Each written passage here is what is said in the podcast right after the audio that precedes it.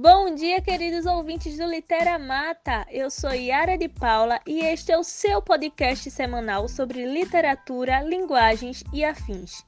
Lembrando que se você está sempre acompanhando o nosso conteúdo, sabe que lançamos um livro sobre gêneros digitais, que já está disponível em várias livrarias do país, em modo físico e também em e-book. Não por acaso, também está a temática sobre a qual produzimos conteúdo toda quinta-feira. Agora chegou o nosso jogo rápido, né? O nosso momento. E teremos como convidadas a ilustre e muito competente produtora de conteúdo digital, a influencer Ellen Victoria, que falará um pouco sobre o que é fanfic, quais são suas características, tem regras para produzi-las, não tem, e também algumas perguntinhas polêmicas que eu sei que vocês gostam. Além dela, também traremos a especialista em linguística histórica Fernanda Iara, que trará abordagens sobre a origem das fanfics. Certo? Ela se aprofundará e sanará todas as dúvidas que possivelmente existam. Tá bom? Então, de antemão, eu quero chamar Ellen, né, para que ela possa retirar as dúvidas e responder essas perguntas, já que ela é uma referência na produção desse gênero, tá bom? Então, Ellen, a primeira pergunta que eu quero te fazer é: o que é fanfic? Bem, o que é fanfic, né? Como é que eu posso explicar fanfic? Fanfic é fácil de entender, é super na moda, atual adolescente. Fanfic nada mais, nada menos é um gênero, né? Que é uma história, como um livro, uma novela, mas assim, escrita é, que é tipo os fãs. O que os fãs querem ler? Os fãs de determinado assunto, de determinado ídolos, de determinados famosos. É tipo histórias de fãs que ele idealiza com os seus ídolos. A verdade é esta, e é bem legal de se ler, tipo, os fãs se colocam no lugar da personagem. É, é bem isto. Quais são as características desse gênero digital?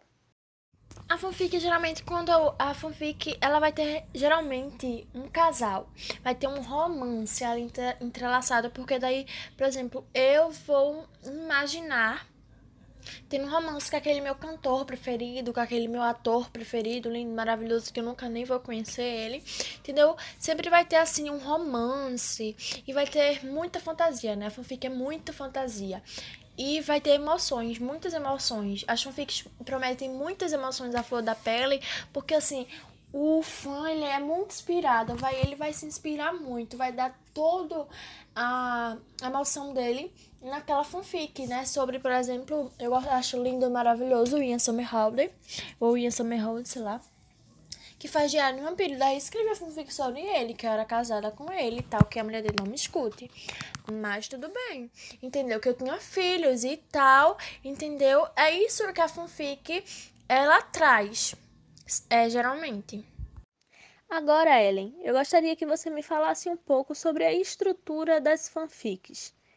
Existem regras ou não para produzi-las? As regras da fanfic são basicamente é muito importante escolher a base do seu trabalho, ler a respeito do tema, ler outras fanfics, planejar a sua própria história, escolher o gênero, o estilo, identificar o protagonista ou os protagonistas, ter um título, ter sinopse, ter uma sequência narrativa e muito importante também ser pensado no desfecho da fanfic. E agora vamos para uma perguntinha um pouco mais polêmica. Você, Ellen, acha que as fanfics infringem os direitos autorais? Sim, a respeito da banalização, né? É, Existem sim diversos fanfics que não são produzidas de forma, de forma ética e acaba banalizando alguns problemas sociais sérios, né, por exemplo. Isso pode acarretar no agravamento desses problemas na sociedade, pelo fato de normalizarem obras imorais, né, Porém, eles acham que se restringem, as plataformas eles vão restringir isto. Nas minhas aulas eu sempre busco a moral e a ética. Não sei se você já leu, né? Um dos meus, uma das minhas fanfics, mas se não leu, pode ler, que Super recomendada. A minha sempre é mais leve e clichê, romântica. Ellen, muito obrigada pela sua participação. Suas respostas foram muito esclarecedoras e eu tenho certeza que você sanou todas as dúvidas dos ouvintes aqui do Literamata.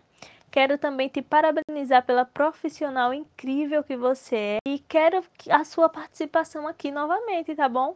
Um beijão, muito obrigada!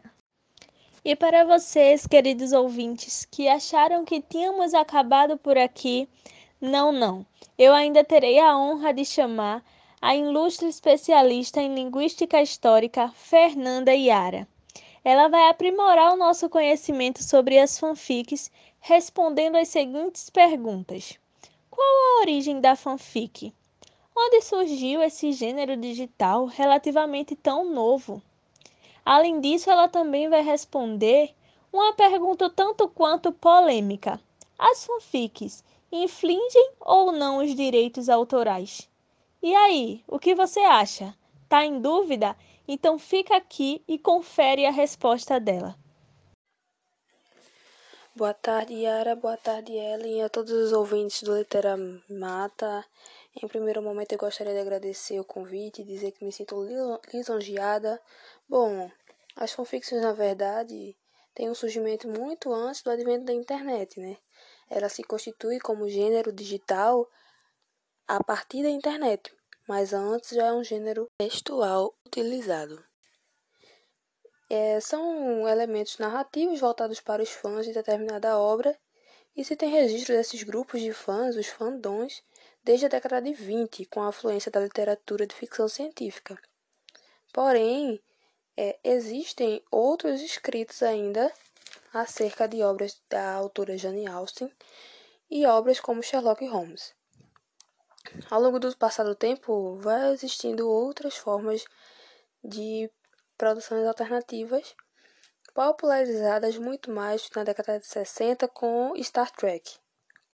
Por aí que geraram, foram gerados muitos embates em relação entre os produtores das obras originais e os de fanfic.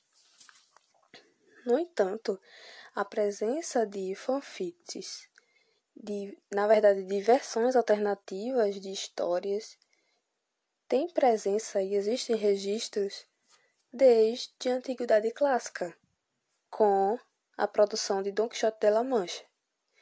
Então, isso é, é bom a gente perceber que isso parte não só do nosso contexto de pós-modernidade, mas também dessa percepção de, de vontade de comunicar, de vontade de, de escrever novas perspectivas das pessoas, né? Don Quixote de la Mancha, como a gente sabe que é muito antigo, mas que existiam outros tipos de versões sobre a obra. E é na internet também que ela vai se popularizar e diversificar as temáticas, não é? É a partir dessa criatividade que vai surgir muitas temáticas e vai ter um progresso muito grande. Bom, mas é com a internet que as fanfics vão virar um gênero digital.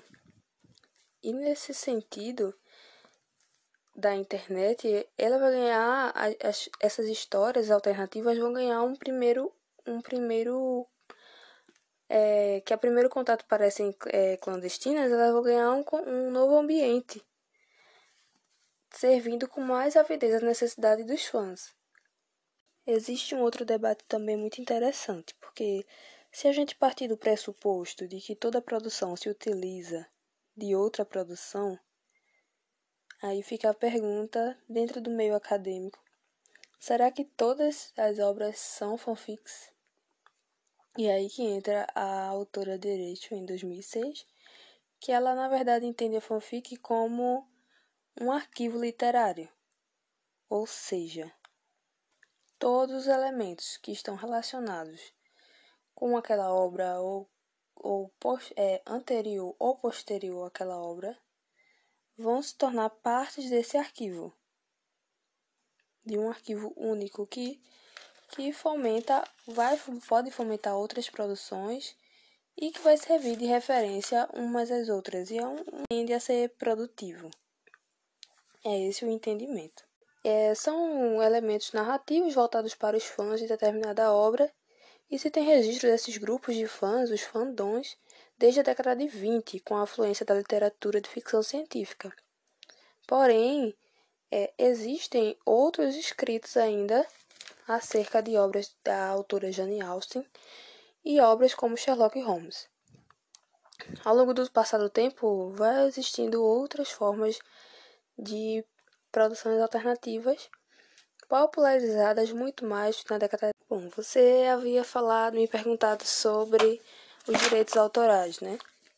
Mas eu de antemão gostaria de fazer falar que não farei nenhum juízo de valor, é, me voltando exatamente para o gênero digital, que é o meu foco aqui, minha, o foco da minha fala nesse momento. E dizer como é que acontece essa questão do direito autoral. Na verdade, as fanfics é, são consideradas obras amadoras pelos produtores originais. São considerados amadores e nesse sentido, como eles não, é, muitos deles não comercializam essa versão, não é considerado ilegal.